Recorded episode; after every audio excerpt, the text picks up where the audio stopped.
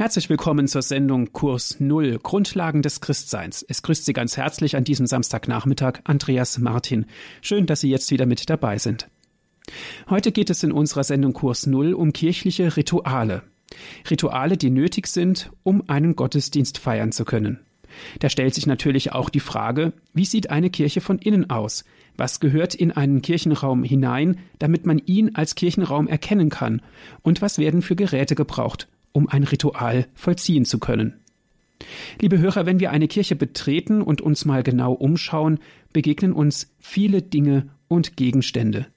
Dinge, von denen wir vielleicht gar nicht wissen, was sie sind und für was es sie überhaupt gibt, aber trotzdem von ihrer Schönheit angesprochen und gefesselt werden. Zum Beispiel hängen viele Bilder an der Wand, meistens sind es 14, aber warum? Oder ein großes Becken steht irgendwo in der Kirche, meistens aus Stein gemacht. Was ist das? Heute wollen wir in unserer Sendung Kurs Null mal genau hinschauen, was es damit auf sich hat und was es alles in der Kirche zu sehen gibt. Vor allem aber wollen wir als Christen auch mal die Kirche mit unserem geistigen und christlichen Auge betrachten.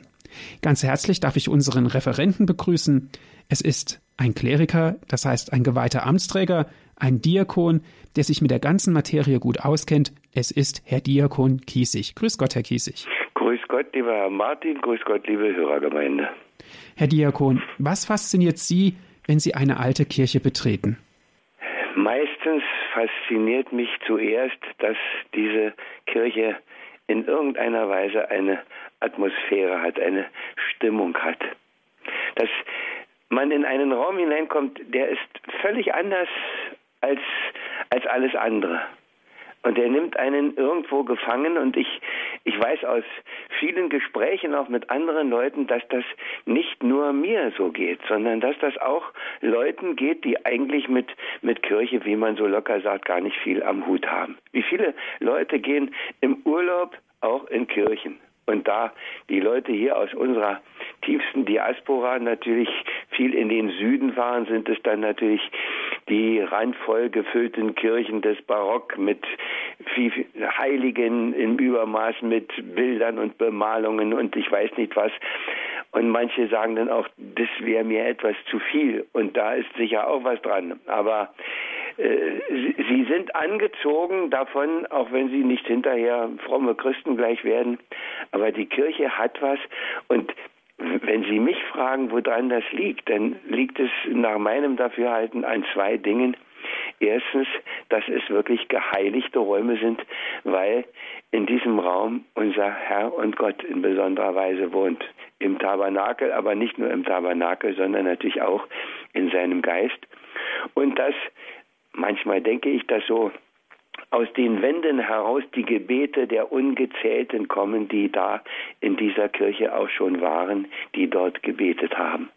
Sie sprachen von der Atmosphäre und dass es geheiligte Räume sind. Beschreiben Sie doch mal so eine Atmosphäre.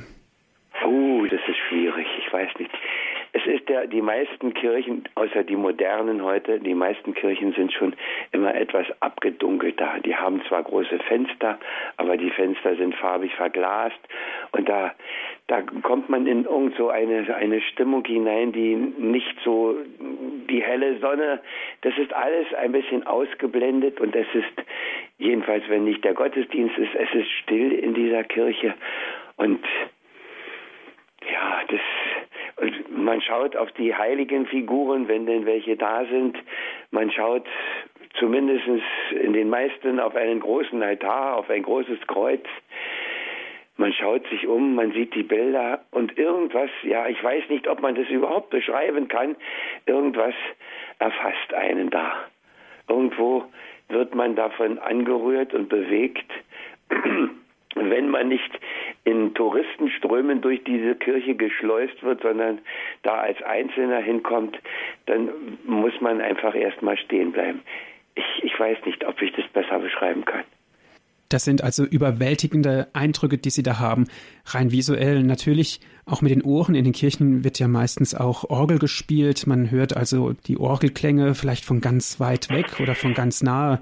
Das sind natürlich auch Eindrücke, die man mit nach Hause nimmt oder auch mit in das Gebet hineinnimmt, wenn man eine Kirche betritt. Ja, das, das wobei das mit dem Orgelspiel, das ist natürlich zu Gottesdienstzeiten oder wenn man gerade den Kantor erlebt, dass er seine Übungsstunde hat oder dass äh, irgendein Konzert vorbereitet ist oder so. Die Orgel sieht man natürlich sonst eigentlich immer nur dass sie da oben auf der, zumeist jedenfalls auf der Empore steht und, und irgendwo herunterschaut und man steht da und ist oft beeindruckt von der Größe dieser Orgel. Man hört sie weniger, da muss man dann schon zu einer Veranstaltung gehen, aber schon die Optik der Orgel ist beeindruckend für viele Leute die Orgelpfeifen da in Reih und Glied und dann die ganzen Verzierungen noch drumherum und an vielen Stellen sind es dann auch noch die Engelchen und noch irgendwelche anderen Instrumente und wenn dann, wenn man das Glück hat, solche Orgeln mal in Gang gesetzt zu sehen, was denn sich da alles noch mitbewegt, das, äh, das hat schon auch so was Eigenes noch, ja. Und ich habe die Erfahrung gemacht, wenn ich in eine Kirche komme, wo gerade der Gottesdienst zu Ende ist, und ich rieche noch die Kerzen, den Weihrauch und in der Kirche ist irgendwie noch Leben, obwohl kaum jemand in der Kirche mehr drin ist, obwohl die Menschen schon alle wieder hinausgegangen sind. Richtig, weil wir ja eine, eine Seele haben. Und über die Seele kommunizieren wir ja mit dem, der uns die Seele auch gegeben hat. Und da bleibt auch etwas.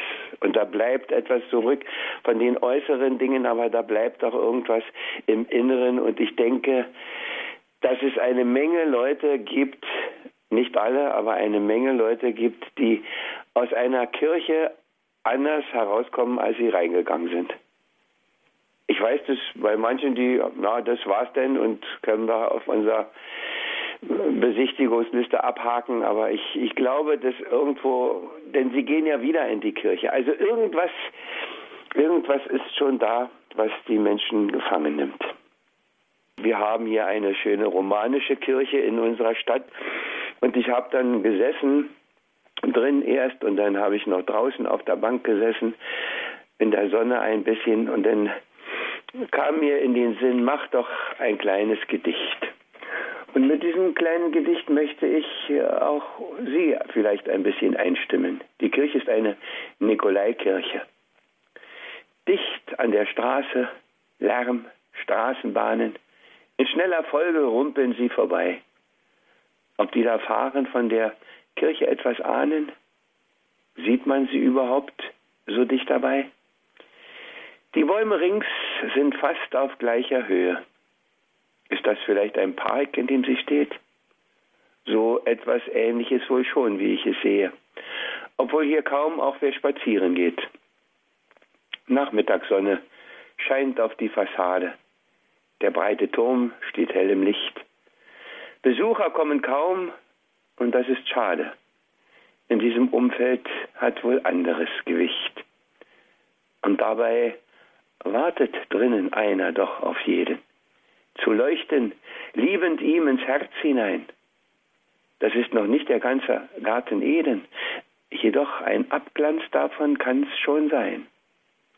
In eine Bank sich setzen, und ganz stille bleiben. Und alles Denken einfach schalten aus. Dann findet man fernab von allem Treiben Geborgenheit und Frieden hier im Haus. Man muss nicht immerfort nur etwas machen, geschehen lassen. Einfach so. Manchmal ereignen sich so große Sachen, nicht nur an Wallfahrtsorten irgendwo.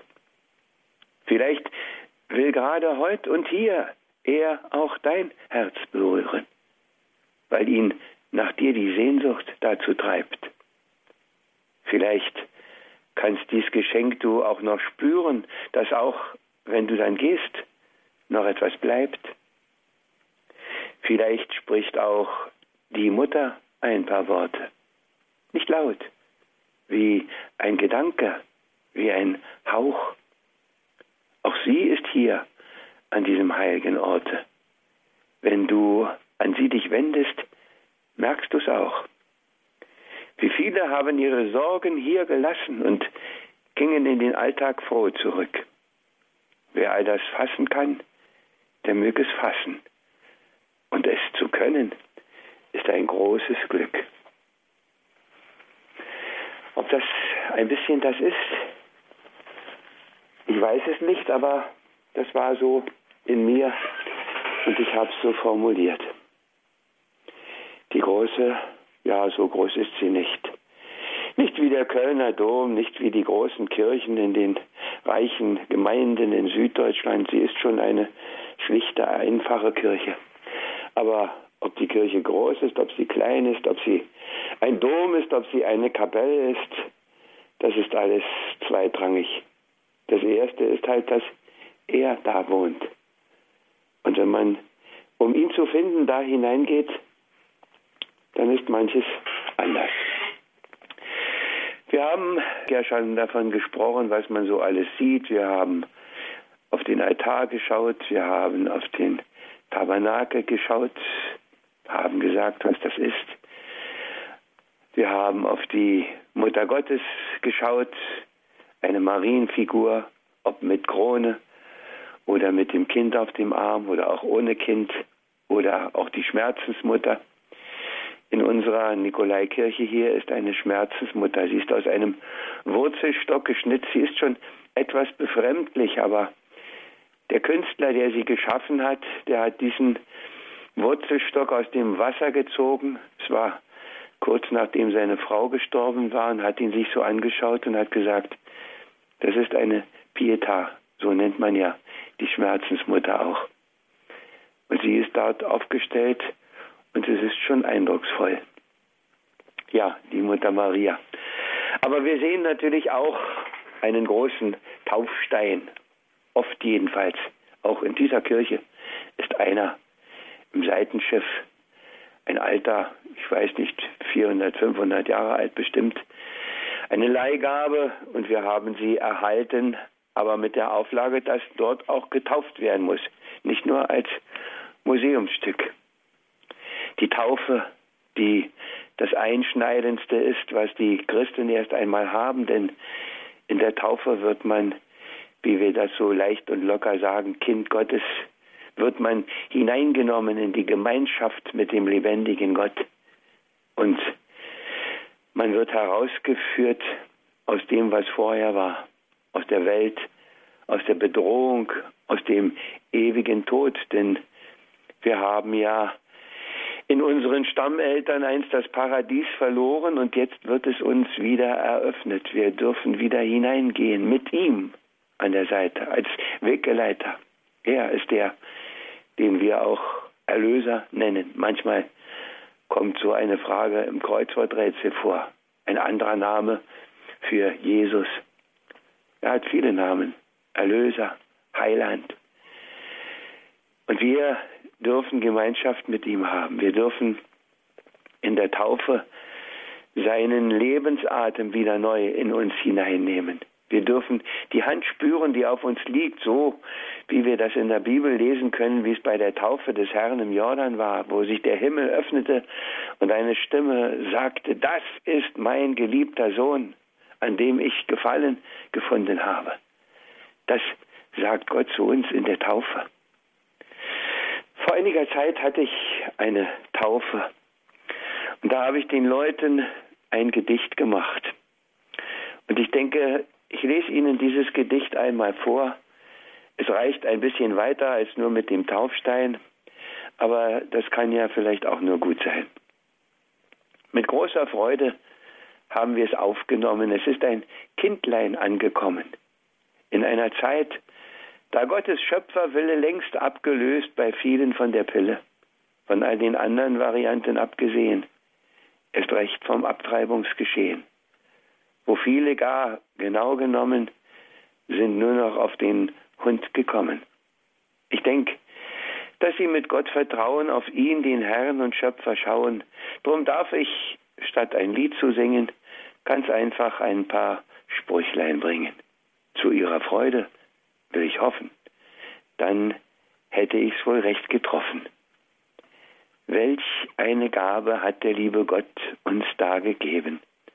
Wir haben Teil an seiner Schöpferkraft. Wir schaffen Leben. Nicht wie die Tiere, triebgesteuert. Oh nein, in jedem Kind wird Gottes Bund erneuert mit uns erneuert. Zeigt er, dass er die Hoffnung mit uns noch nicht aufgegeben, obwohl wir oft genug nach anderem als seiner Liebe streben. Und doch ist einzig seine Liebe der Grund, auf dem wir stehen. Und doch ist seine Liebe das heilige Geschehen, in dem sich alle Menschenliebe findet, weil er in jedem neuen Menschen sich liebend an uns bindet. Mögt drum ihr Kind zu einem wahren Schatze sich entfalten, in dem die Welt und sie erkennen Gottes Walten. Und zur Taufe ein deutsches Gericht stellte unlängst es fest, eine Wirkung der Taufe sich nicht nachweisen lässt. Ob man sie empfängt oder ob man auch nicht, das hätte fürs Leben nicht wirklich Gewicht. Und wäre so rein ins Belieben gestellt, auch wenn das ganz sicher nicht jedem gefällt. Wen wundert dies Urteil in solch einer Zeit? Doch bleibt auch die Frage, wissen wir denn Bescheid? Steht nicht auch bei uns Christen schon vieles in Frage? Ist Wissen im Glauben nicht seicht oft und vage? So sei mir erlaubt, ein wenig zu denken und diese Gedanken auch weiter zu schenken. Das Wasser bedeutet Reinigung und auch Leben. Wir würden umkommen, wird es Wasser nicht geben. Ohne Wasser zu sein bedeutet den Tod. Es ist unendlich viel wichtiger als Nahrung und Brot. Drum werden aus Wasser und Geist wir geboren. Und ohne dies tun, wären wir wirklich verloren. Nicht, weil man das predigt und weil es glaubt, der, der Christ, nein, weil es die wichtigste Wirklichkeit ist. So sagt es der Glaube. So steht es geschrieben. Und das ist die Wahrheit des Lebens ihr Lieben. Wir werden gesalbt mit dem Krisam zum Heil. So wird uns die Würde des Königs zuteil, des Königs und Herrschers über alles, was ist, des göttlichen Sohnes des Herrn Jesus Christ. Ihn ziehen wir an, gleich wie dieses Kleid. So werden wir heilig und neu in der Zeit. Dies Kleid muss natürlich gewaschen auch werden. Es geht ohne Schmutz nicht bei uns hier auf Erden. Und die einst gelangen zum Himmel hinein, haben im Blute des Lammes gewaschen es rein. So sagt es der Glaube. So steht es geschrieben und das ist die Wahrheit des Lebens, ihr Lieben. Man reicht uns die Kerze, empfange das Licht, das der Dunkel vertreibt, dass wir fürchten uns nicht das Licht der Erkenntnis, das erleuchtet das Herz, das den Heilsweg uns weist, diesen Weg himmelwärts. Und dies macht es möglich, dass wir selbst uns erkennen, dass wir umkehren können, nicht in Schuld uns verrennen. Dieses Licht, das seit Ostern in Christus uns scheint, das uns völlig durchglüht, wenn mit ihm wir vereint, das nie mehr kann verlöschen. Gleich, was wird auch geschehen? Und indem, meine Lieben, wir einst ewig ihn sehen, in der Freude beim Vater, wenn getilgt alles Leid, in der Schar der Erwählten, was da heißt Ewigkeit. So sagt es der Glaube. So steht es geschrieben. Und das ist die Wahrheit des Lebens, ihr Lieben ein bisschen um den Taufstein herum, ein bisschen hineingeschaut in den Taufbrunnen, in dem das Quell des lebendigen Wassers, in das der Herr selber herabsteigt. Und ich denke immer an die Osternacht, wo das Taufwasser bereitet wird, wo die Osterkerze, die ein Zeichen für Christus ist, hineingetaucht wird in dieses Wasser. Steige herab in dieses Wasser und heilige es, damit die, die mit diesem Wasser getauft werden, auch geheiligt werden durch ihn selber. Und wenn wir schon die Osterkerze noch im Blick haben, die kann man in der Kirche auch oft sehen. Mit einem Kreuz mit roten Knöpfen drauf, manchmal Im Jahresverlauf werden die Knöpfe meistens abgemacht, aber das Kreuz und die Jahreszeit sieht man noch. Das ist die Osterkerze, das Zeichen für Christus. Und ich als Diakon genieße das immer mit großer Freude, sie in der Osternacht in die dunkle Kirche hinein zu tragen und allen zuzurufen, hier kommt er, Christus, das Licht. Lasst euch von ihm entzünden. Dann wird euer Leben anders werden. Dann könnt ihr anders mit all den Bedrängnissen und Nöten umgehen, wenn sein Licht in euch ist. Dann braucht ihr euch nicht zu fürchten. Dann braucht ihr euch nicht in Ängsten und Sorgen verrennen. Nein, dann könnt ihr in einer großen Gelassenheit auch durch dieses Leben gehen. Ihr seid doch geheiligt in der Taufe. Ihr habt doch, wir haben es eben gehört, Christus angezogen, wie das weiße Kleid, das man bei der Taufe überreicht kriegt. Dieses weiße Kleid, das wir in geheimnisvoller Weise eigentlich immer tragen. Und die Mädchen dürfen es bei der Erstkommunion noch einmal tragen und die Bräute tragen es bei der Hochzeit. Und früher war es auch üblich, dass man im weißen Totenhemd beerdigt wurde. Dieses weiße Kleid Christus angezogen. Und dann kann uns nichts passieren. Und das steht auch irgendwo in der Bibel. Ich weiß immer nicht so genau, wo es steht. Ich kenne immer nur die Sätze und ich muss sie bestimmt auch nicht zitieren. Nichts kann uns trennen von der Liebe Christi. Nichts, wirklich nichts. Nur wir selber können weggehen. Wir können ihn verraten und aufgeben.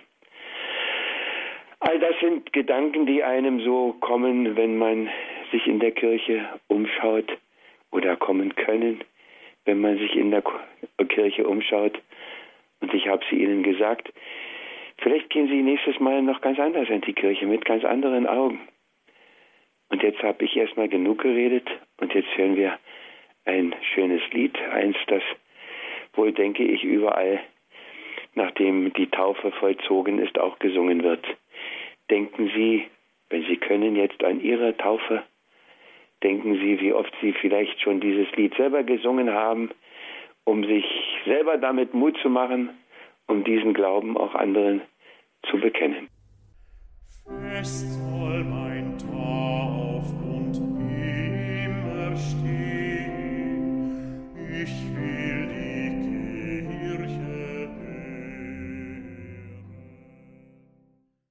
Sie haben eingeschaltet in der Sendung Kurs Null hier bei Radio Horeb.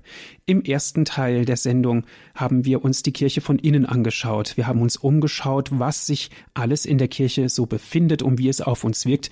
Ausführlich haben wir über die Taufe und über den Taufstein, über das Taufbecken gesprochen. Wir hören nun weiter Herrn Diakon Kiesig. Ja, die Getauften treten nicht nur ein in die Glückseligkeit Gottes, sondern Sie sind auch eingeladen, den Weg Christi nachzugehen. Und dieser Weg war ein Kreuzweg, jedenfalls der letzte Abschnitt seines Weges in dieser Welt. Und dieser Kreuzweg ist in den katholischen Kirchen überall zu finden, in großen Bildern und sehr farbenfroh auch, in eindrucksvollen Halbplastiken, in Grafiken, in Federzeichnungen. Ich habe eine Weile im Arbeitskreis des ökumenischen Jugendkreuzwegs mitgearbeitet.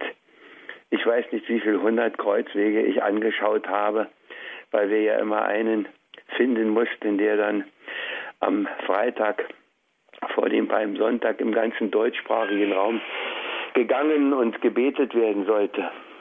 Der Kreuzweg. In den katholischen Kirchen hat er zumeist 14 Stationen und manchmal hat er auch eine 15. noch dabei, weil man in unseren Tagen doch auch sagt, die Grablegung und aus und vorbei ist doch nicht das Letzte. Wir müssen doch den Menschen auch Hoffnung machen. Und so gibt es also bei vielen Kreuzwegen auch eine 15. Station, der Auferstandene, der Wiederkommende, der erhöhte Herr. Aber dieser Kreuzweg, der ist schon etwas, wofür man sich Zeit nehmen sollte. Und nicht nur weil er eine gewisse Zeit braucht, um ihn auch zu beten, um die Texte, die ihm zugeschrieben werden. In unseren Gebetbüchern ist immer auch ein Kreuzweg enthalten, aber es gibt natürlich auch viele andere Kreuzwegbetrachtungen von großen Leuten, von weniger bekannten Leuten. Und ich bin immer wieder beeindruckt, wie eine Kreuzwegstation so in besonderer Weise auch prägend sein kann und wie man darin etwas wiederfindet von unserer Alltagswirklichkeit. Die erste Station, Jesus wird unschuldig zum Tode verurteilt. Damit fängt es an. Und liebe Hörerinnen und Hörer, das war damals so, das ist heute so. Und das ist immer so, dass welche, die die Macht haben, auch die Macht missbrauchen, dass sie etwas ganz anderes wollen und dass sie die, die die Wahrheit in sich tragen, weghaben wollen, weil sie ihren eigenen Thron nicht verlassen wollen. Aber er hat seinen Thron im Himmel verlassen, um darunter zu gehen, um sich unschuldig zum Tode verurteilen lassen, um so ein Schandurteil auf sich zu nehmen. Und ich denke beim Kreuzweg immer wieder, wenn ich so die einzelnen Stationen durchgehe, das tut er alles für mich, für uns, für uns Menschen. Jede Alltagssituation findet sich auch in diesem Kreuzweg wieder.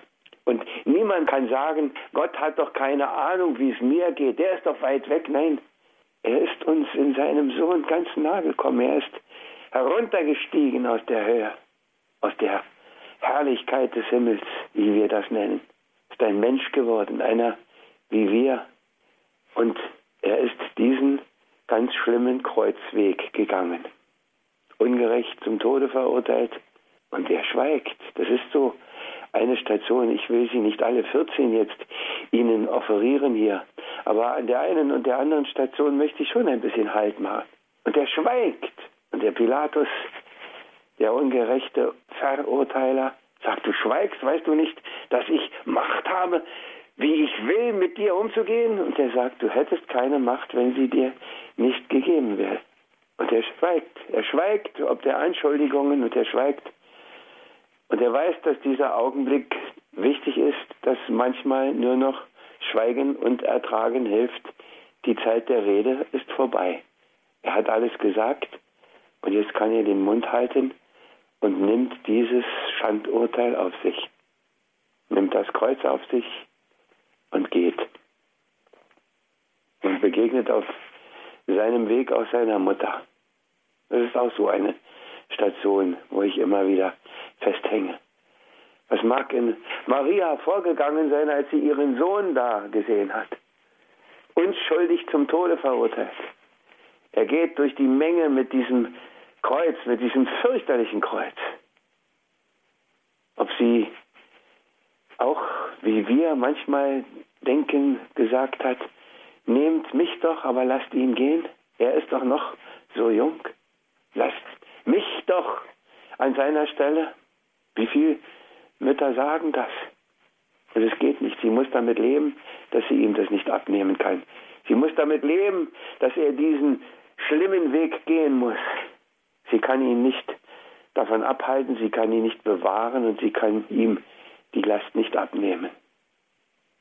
Damit muss man leben, dass Dinge geschehen und man kann sie nicht ändern, man kann sie nicht hindern und ja, man kann zwar betend sagen, nimm mich, aber die richtige Übertragung, das geht nicht.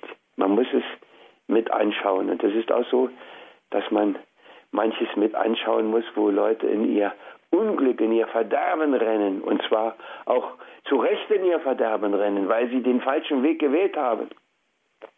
Auch das ist schwierig und man kann vieles nicht. Man muss es anschauen. Mir fällt das immer wieder so ein. Der Simon von Cyrene ist eine Station, der ihm das Kreuz tragen helfen muss, weil er es nicht mehr alleine kann nach all dem, was da hinter ihm liegt. Und dann liegt er am Boden einmal, zweimal, dreimal. Und diese dreimal steht für immer wieder am Boden liegen, auch bei uns. Wie oft liegen wir am Boden, wie oft meinen wir, es geht gar nicht mehr weiter, aber er zeigt, wenn man das Ziel im Auge hat, wenn man weiß, was man will, wenn man weiß, worum es geht, dann geht es weiter, dann geht es immer weiter. Und so oft fallen gibt es gar nicht, dass man nicht wieder aufstehen könnte. Und zwar, weil er auch den Weg gegangen ist und weil er für uns der Simon von Cyrenes, der uns mittragen hilft, der sagt, ich nehme dir dein Kreuz nicht ab, aber ich helfe dir, es zu tragen. Und wenn ich mit dir gehe, brauchst du dich nicht fürchten. Wirst du an das Ziel kommen. Du musst dich nur festhalten an mir. Und ich denke an die Veronika, die ihm begegnet auf dem Weg. Hunderte, Tausende, ich weiß es nicht, viele, viele jedenfalls haben ihn beobachtet. Vielleicht haben auch viele gesagt, wie schlimm, wie traurig, wie schrecklich, so wie man das ja sagt, wenn irgendwo was passiert ist. Aber wir sagen dann meistens ja, und was können wir machen? Was kann ich denn schon tun? Wie oft habe ich dieses Wort schon gehört? Und dann denke ich an dieser Station, dass eine Frau, die weiß, was zu tun ist. Die kann ihm das Kreuz nicht abnehmen, die kann den Weg nicht verkürzen. Das kann sie alles, alles, alles nicht. Aber sie reicht ihm ein Tuch und er kann für einen Moment sich sein Gesicht abwischen. Und dann heißt es, dass sein Antlitz in diesem Tuch zurückgeblieben sei. Sie, die ihm was schenkt, kriegt wieder was geschenkt und etwas noch viel Kostbareres, als sie gegeben hat. Ein veredeltes Tuch. Kann man das so sagen? Ja, ich weiß, es gibt sicher eine Unmenge Leute, die sagen, ja, das ist alles nur eine fromme Legende und schönes Gerede. Aber liebe Hörerinnen und Hörer, wer bestimmte Dinge nicht an sich heranlassen will, der wird bestimmte Dinge auch nicht erfahren. Man muss dafür sein Herz öffnen. Dann und nur dann wird man auch viele Dinge begreifen, erfahren, wird man mit ihnen leben und wird anders leben, wenn man sie hat. Die 14 Kreuzwegstationen. Er wird seiner Kleider beraubt am Ende. Es reicht nicht, dass er gekreuzigt wird, nein, es muss auch noch die letzte Demütigung, die Nacktheit muss noch dazukommen. Das sich schämen im Angesicht der Tausend, wobei man heute schon etwas verwundert ist, wie wenig dieses Schamgefühl noch da ist, wie Leute sich anziehen oder ausziehen und wie viele mit dem Anziehen und Ausziehen auch noch Geld verdienen und es angeblich ist es sogar noch ein Beruf, aber davon reden wir nicht. Aber dafür nimmt er es auf sich, auch diese letzte Demütigung. Und dann hängen sie ihn ans Kreuz zwischen Himmel und Erde. Und selbst hier denkt er nicht nur an sich. Und das ist es, was mir immer wieder auch durch und durch geht. Er sagt vom Kreuz herab, siehe da deine Mutter zu Johannes und sagt zu Maria, siehe da dein Sohn. Er sorgt, dass sie einander annehmen, dass sie nicht alleine zurückbleiben, sondern dass sie miteinander an ihn denken. Und er sagt, selbst zu dem Schächer noch, der reumütig ist, allerdings muss man reumütig sein, heute noch wirst du mit mir im Paradies sein. Und er betet für die, die ihm das alles angetan haben. Vergib ihnen, sie wissen nicht, was sie tun. Die Kreuzigung. Nicht umsonst ist dieses Kreuz das Erkennungszeichen der Christen. Aber die Christen feiern es nicht nur als das Zeichen äußerster Erniedrigung, äußerster Schande, äußerster Brutalität, sondern sie feiern es ausdrücklich als das Lebens- und Hoffnungszeichen. Im Kreuz ist Heil, im Kreuz ist Hoffnung, im Kreuz ist Leben, so singen wir es am Karfreitag. Der Gekreuzigte, der mit seinem Sterben auch unseren Tod besiegt hat. Und da sind wir eigentlich wieder bei der Taufe. Da wird es wirksam, weil er unseren Tod besiegt hat. kann er uns wieder Anteil geben an seinem Leben und tut das in der Taufe. Sie haben ihn zu Grabe getragen und sie haben all ihre Hoffnung mit ihm begraben, wie wir wissen. Die Emmaus-Jünger, die weglaufen, sagen bloß weg. Wir haben gedacht, jetzt wird endlich. Und dann geht es ganz anders.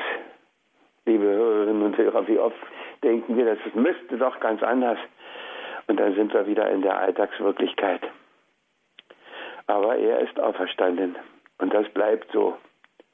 Und das bleibt so, auch wenn viele das nicht glauben und auch wenn ich neulich erst gehört habe, dass irgendein kluger Professor meinte, dass das leere Grab gar nicht das Entscheidende wäre, sondern das, was dahinter steht. Ich sage Ihnen das von mir aus, wenn das Grab nicht leer war, ist alles kalter Kaffee. Und Sie können sicher sein, dass die, die ihn dort haben wollten, aufgepasst haben, was damit geschieht. Mindestens so wie die Stasi, pflege ich zu sagen, in der DDR aufgepasst hat. Sie wollten wissen, wo dieser Jesus abgeblieben ist, der da doch gestorben und begraben und aus und vorbei auf einmal nicht mehr da ist. Sie wollten es wissen. Er ist auferstanden. Aber er wusste, dass es keinen Zweck hat, denen zu begegnen, sondern er ist nur noch denen begegnet, die ihr Herz aufgetan haben. Und das ist das, was wir immer können, unser Herz auftun. Und dann haben wir manchmal auch eine große Begegnung.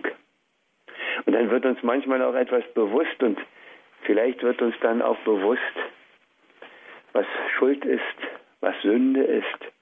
Das ist ja heute fast verloren gegangen. Da sind wir noch bei einem großen, etwas unhandlichen Möbelstück in einer Kirche.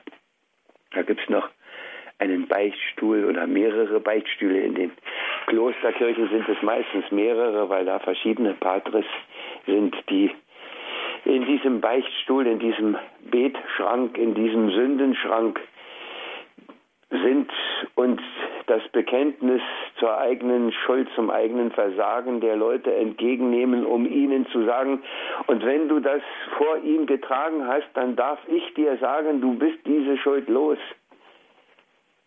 Sie dürfen lossprechen dem, der in Reue und Demut sich zu seinem Versagen, zu seiner Schuld bekennt. Und es gibt keine Schuld, die so groß wäre, dass er sie nicht vergeben würde, wenn sie denn bereut würde. Und da ist der schwache Punkt. Wir diskutieren sie weg an vielen Stellen. Wir reden uns etwas ein. Wir machen sie gering. Wir bagatellisieren das. Wir haben so schöne Worte gefunden, damit das, was dahinter steht, nicht mehr zum Tragen kommt. Früher hieß es Ehebruch, heute sagt man ein Seitensprung. Was ist ein Seitensprung noch gegen einen Ehebruch? Treubruch. Gibt es das noch? Die Treue brechen. Haben wir die großen Sünden? Vielleicht nicht jeder und nicht alle, aber wir haben genug auch, um immer wieder nochmal klar Schiff machen zu müssen in unserem Innern. Und ich ich sage das manchmal etwas locker. Wir gehen ja nicht nur an eine Renovierung in unserem Haus, wenn der Ofen explodiert ist, sondern wir wischen auch immer wieder Staub. Und wenn wir aufhören, Staub zu wischen und mal wieder ein bisschen sauber zu machen, dann kommen wir irgendwann im Dreck auch um, ohne dass die großen Sachen passiert sind. Und so ist das auch mit diesem Beichtstuhl und mit dem Bußsakrament, dass wir immer wieder mal ein bisschen all den Unrat, all die Kleinigkeiten, vielleicht die tausend Kleinigkeiten nur, wieder mal abladen und sagen, so, ich bin wieder frei. Und ich weiß das von mir, wenn ich dann aus dem Beichtstuhl wieder herauskomme, wie leicht und froh ich dann bin. Da möchte ich fast springen. Aber nicht alle haben den Zugang aber dazu dient er. Die Psychologin und die Psychotherapeutin und ich weiß nicht, was alles da auf der Linie noch sich nützlich macht, die können uns zeigen, was da im Argen liegt. Sie können den ganzen Müll nach oben transportieren. Sie können aufwühlen den Schlamm, in dem wir stecken. Aber sie können uns nicht davon befreien. Das kann nur der, der in diesem Beichtstuhl in seinem Namen sitzt, der Priester, der die Vollmacht hat. Was ihr auf Erden binden werdet, das wird gebunden sein und was ihr lösen werdet, das wird gelöst sein. Und wie gelöst man da herausgehen kann, das weiß nur der, der es schon einmal versucht hat. Die Beichtstühle. Einen letzten Blick wollen wir noch tun. Ich glaube, dann ist die Zeit schon wieder um. Die große Orgel, die wir sehen. Dieses großartige Instrument. Und wer hätte noch nicht schon ein Orgelkonzert gehört und das Herz geht ihm auf. Und dafür muss man nicht mal besonders fromm sein, um an dieser Orgel, an den Klängen der Orgel Freude zu haben und sie bis tief in die Seele eindringen zu lassen, die Töne. Ich sage manchmal so etwas locker und despektierlich, was wäre ich doch froh, wenn aus uns Pfeifen immer so schöne Musik käme.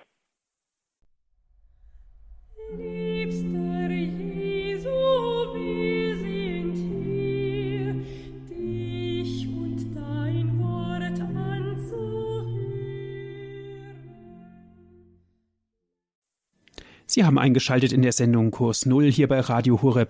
Heute geht es um den Kirchenraum. Wir sind im Kirchenraum, wir schauen uns um, was uns dort alles so begegnet. Wir sprachen über den Kreuzweg und wir sprachen über die Königin der Instrumente, über die Orgel. Wir hören nun weiter Herrn Diakon Kiesig. Die Frage ist natürlich, braucht man denn solche scheußlichen Kreuzwegbilder, um sich etwas ins Bewusstsein zu heben? Man sagt, dass der heilige Franziskus der Erfinder des Kreuzweges war. Und ich denke, er hatte etwas begriffen, was auch heute für uns wichtig ist. Dass wenn man etwas liest, ist das eine Sache, aber wenn man etwas sieht, ist es noch eine andere Sache. Und wenn man dann noch beides zusammenbringt, dann wird es noch anschaulicher. In einem Weihnachtslied singen wir das. In deine Lieb versenken will ich mich ganz hinab. Und das passt nicht nur zu Weihnachten, dass wir uns in seine Liebe versenken, die in der Krippe den Menschgewordenen anschaut, sondern das passt auch zu diesem Kreuzweg, zu diesen Bildern. Die ganze Scheußlichkeit sich bewusst machen, weil man nur auf diesem Hintergrund dann auch das eigene Versagen richtig einordnet. Wenn das, wenn das, was wir da sehen, so grauslich notwendig war, im wahrsten Sinne des Wortes notwendig war, dann kann das nicht so harmlos sein, was wir hier immer anrichten. Aber ja, ich weiß, dass viele sich damit schwer tun, dass viele kaum zur Beichte gehen. Und die Kirche schreibt eigentlich auch nur vor, wenn man eine große Schuld auf sich geladen hat, eine Todsünde. Da müsste man eigens drüber nachdenken, was denn das ist. Es ist sicher nicht alles eine Todsünde, was wir falsch machen, aber es ist sicher auch nicht alles eine Bagatelle, von dem wir so leichtfertig reden. Und sich dies wieder einmal bewusst zu machen, denke ich, das ist schon ganz gut. Und da fällt mir zu dem Beichten eine schöne Sache ein, die ich unlängst gelesen habe. Der Priesterkonvent ist zusammen im Dekanat, wie das so regelmäßig stattfindet. Und der eine Pfarrer, der muss schon etwas vorher aufbrechen. Und die Mitbrüder sagen, wo willst du denn schon hin? Ja, sagt er, ich muss noch in den Beichtstuhl. Und da sagen die anderen, was denn? Du musst noch in den Beichtstuhl, du hörst noch Beichte. Und da sagt er, ja, bei uns gibt es auch noch Sünder. Sie merken, wenn man das ernst nimmt, dann weiß man auch, was man dahin tragen kann, tragen muss, tragen darf. Und dann weiß man, dass zu Unrecht die Beichtstühle abgeschafft sind an vielen Stellen. Ich habe das neulich irgendwo in einer Statistik gelesen, dass die Psychotherapeuten da die meisten Patienten haben, wo die wenigsten Beichtstühle stehen. Und da, wo noch gebeichtet wird, braucht man kaum die Psychotherapeuten. Ich kann das nicht nachprüfen, ich sage das Ihnen einfach nur mal so. Vielen Dank, Herr Diakon Kiesig, für Ihre Ausführungen. Danke, dass Sie sich die Zeit genommen haben und uns auch so den Kirchenraum genau erklärt haben. Nicht nur rein materiell, sondern dass Sie uns auch den Raum so erklärt haben, dass wir ihn mit unserem christlichen Auge sehen können. Nochmals herzlichen Dank, Herr Diakon. Gerne. Danke auch an Sie, liebe Hörerinnen und Hörer, dass Sie mit dabei waren. Wenn Sie gerne diese Sendung noch einmal hören möchten, nutzen Sie unser Download- und Podcast-Angebot auf unserer Internetseite. Geht das ganz einfach unter www.hore.org.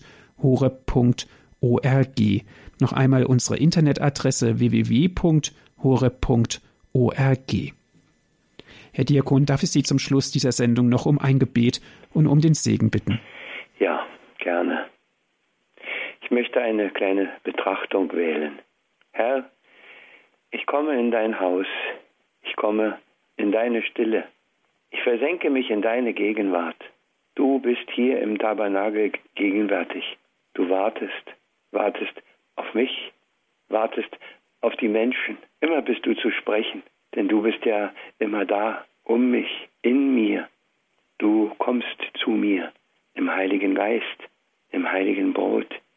Nahrung für alle Tage, Heil für alle Tage, Kraft für alle Tage, Licht für alle Tage, für alle Wege, in aller Dunkelheit. Möge sein Licht auch in ihnen leuchten. Da, wo immer sie gehen, was immer auf ihrem Herzen liegt. Und möge er aus allem, was sie ihm hinhalten, Gutes wandeln. Denn das ist das, was er am besten kann, wenn er sogar das Kreuz in Heil verwandelt hat. So segne sie der über alle Maßen uns liebende Gott, der Vater, der Sohn und der Heilige Geist. Amen. Amen. Viel Freude noch im weiteren Programm wünscht Ihnen Ihr Andreas Martin.